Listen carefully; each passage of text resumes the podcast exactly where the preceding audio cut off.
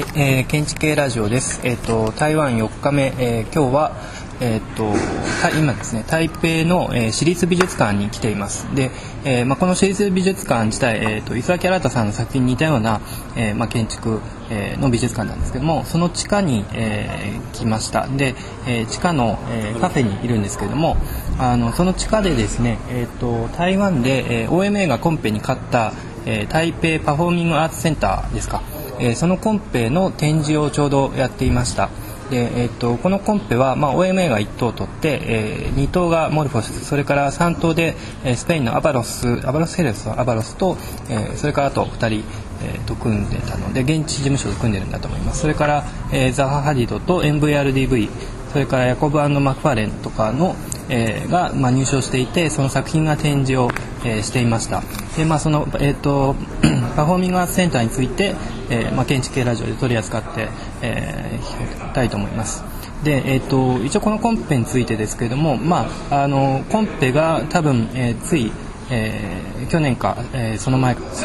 えー、最近あって、えーと、場所がですねシーリンというえーえーと、屋台が行われる場所の近くですね呼吸博物館の近く、えー、にあって、えーまあ、その都市計画と一緒に、まあ、そのこの、えー、アーツセンターができるという、えー、そういうコンペです。で、えーとまあ、OMA の案について多分いろいろとあると思うんですけどもそれぞれ、えーと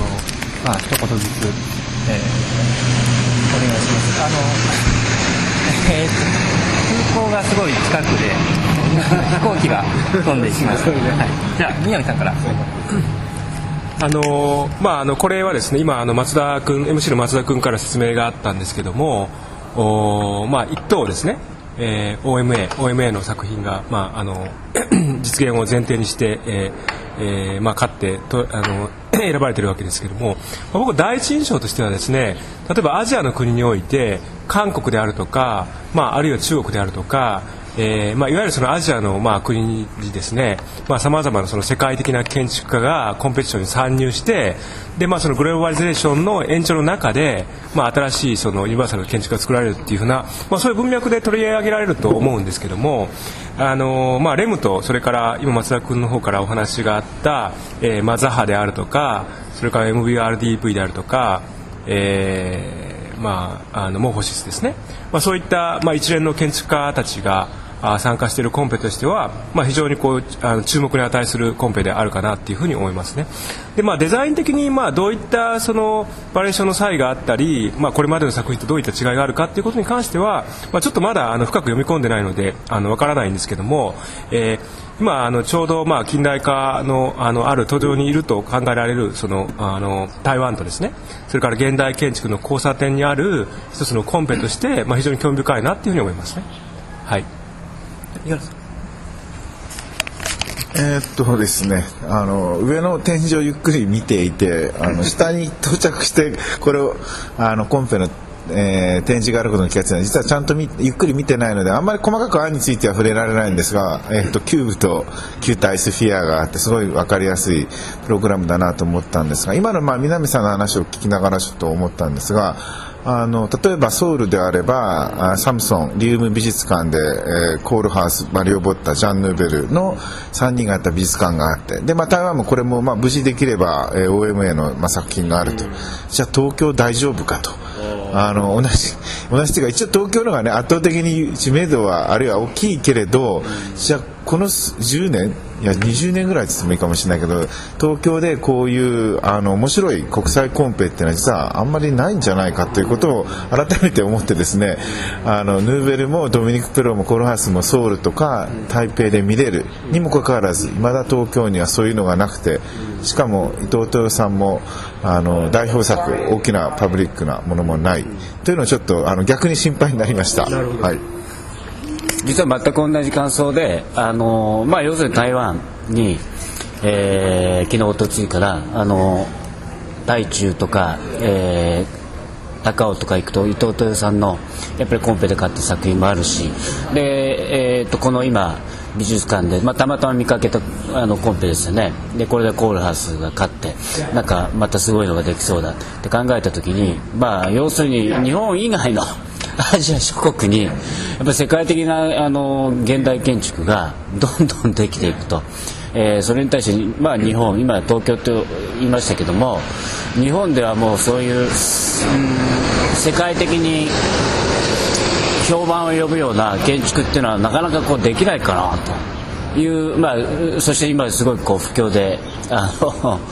非常に心理的にも冷え込んでるので今後しばらくちょっと日本はこう世界的な建築できないんじゃないかなということを逆にそんな感想を持ちました。あ入江です。えー、っと僕も、えー、まあ、同じような感想ではあるんですけれども、えー、昨日、まあ、大きな本屋さんを見たりあと今日も、あのー、美術館の中に本屋さんがあるんですがそこでこう本が建築の本がいろいろ翻訳書も合わせていろいろありますのでそういった文化とあとこういったコンペ大きなコンペが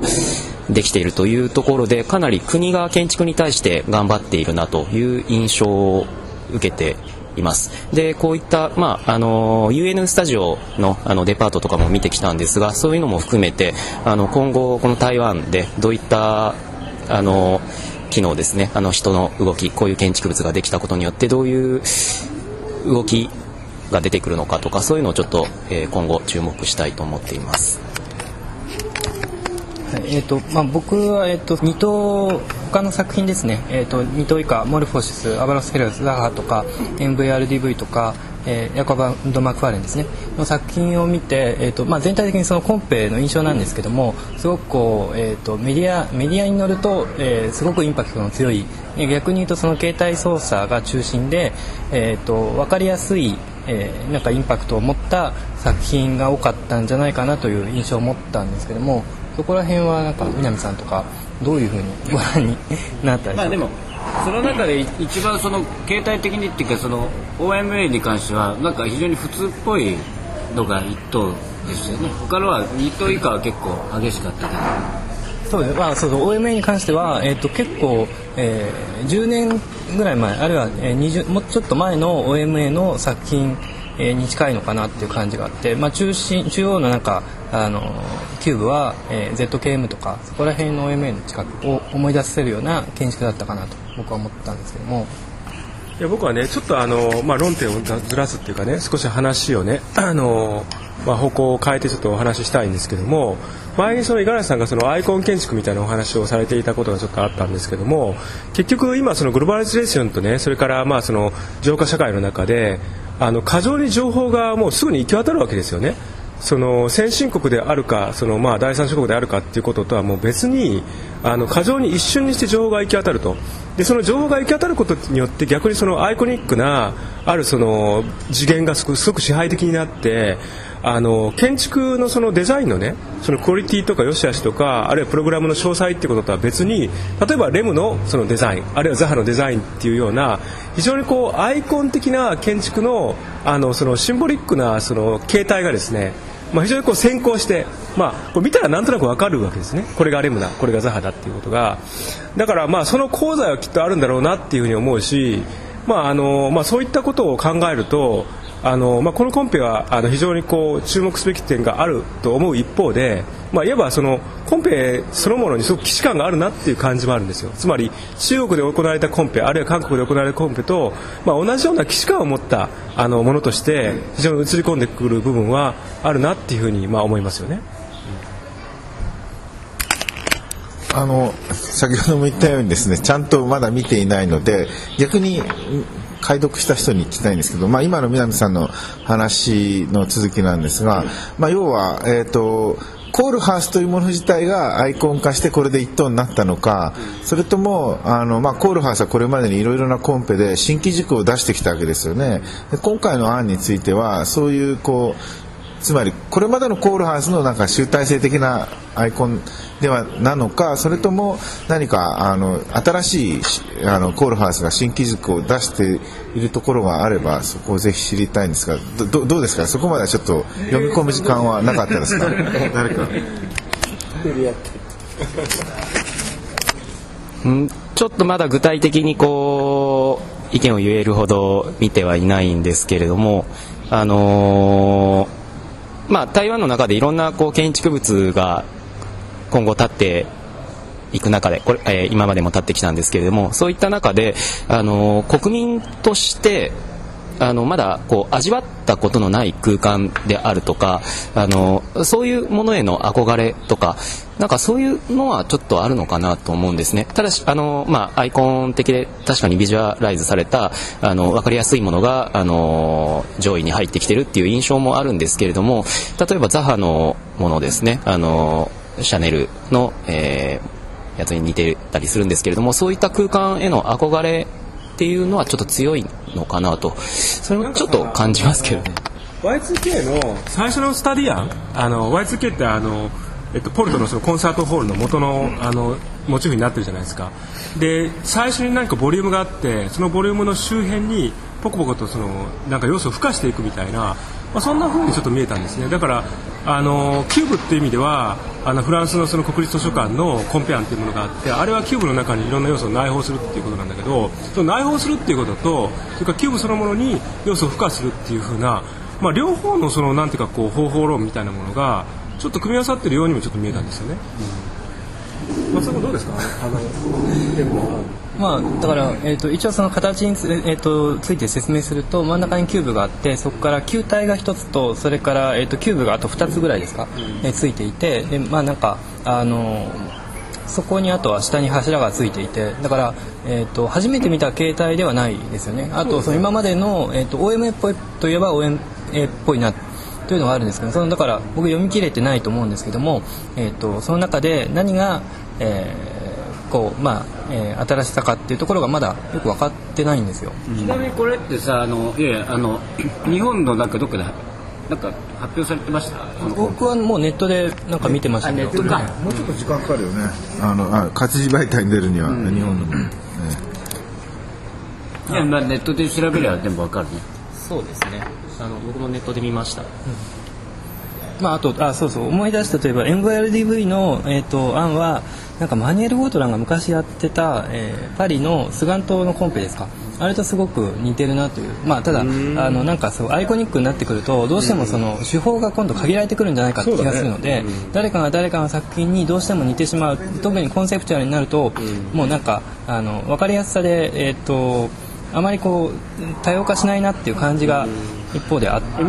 ですよキューブを積み重ねてそこになんかこう皮膜をこうぐるっと巻いたような。上からさあのチョコレートをかけたようなやつね、うん。はい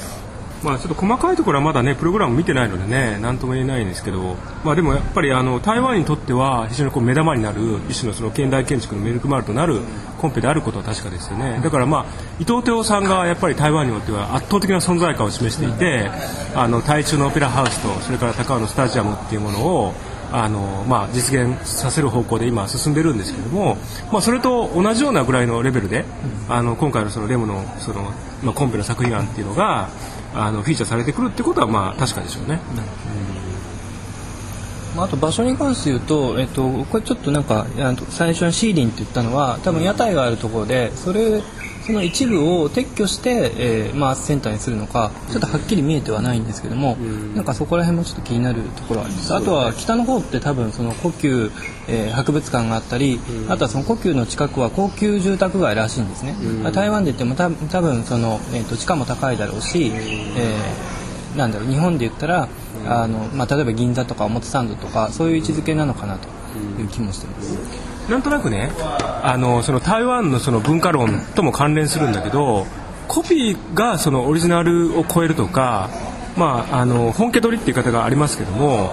結局そのモデルっていうのは中国がそれやったわけですね。つまり北京において、まあ後から遅れてきたその資本主義っていうかもともと社会主義である国なんだけどその遅れてきた資本主義であるがゆえに過剰なその資本主義を体現してしまってそこでその、まあ、世界的なその建築家が建築をね一挙に作るっていう風なモデルがあってだからそのモデルそのものを台湾がそのあの踏襲しているとも言えるわけですよね。だまあなんかそのことに対する規制がなくってあの新しいものをこうどんどんどんどん取り入れていくがゆえにあの結果的にどこか最先端になっているっていうふうな、まあ、現象が、まあ、ある部分においてその逆転現象が起こってるんじゃないかなっていうふうにも思いますよね。うん。だからそれがいいかどうかっていうことは一概に言えないのでやっぱりなんとなくその現象としてそれがどういうところに行き着くのかっていうことはまあなんとなくプロパーとしてはあの考えてあのおいてもいいかなっていうふうに思いますけどね。例えばこれ日本の建築家入ってないですよね。あのいやいやあの、うん、あの佳作っていうか入選はしてないですね。あの映像を見ると何名か、まあ、それなりに著名な先生も出してたみたいですよ、なんか見たところではあの北川原敦さんとかそれから岡部典明さんとか三井淳さんとか、まあ、何人かあのメジャーな建築家の方々もコンペには参加していたようですね。じゃああと五十嵐さんから何か。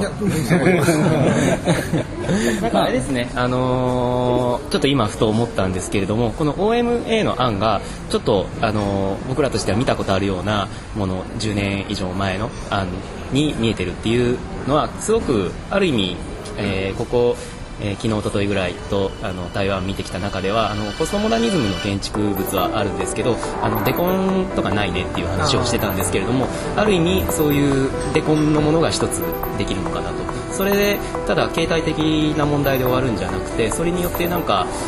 あのーなんかプログラムが今までにないような解放されていく方向に行くのであればそれはそれでいいのかなっても思いました。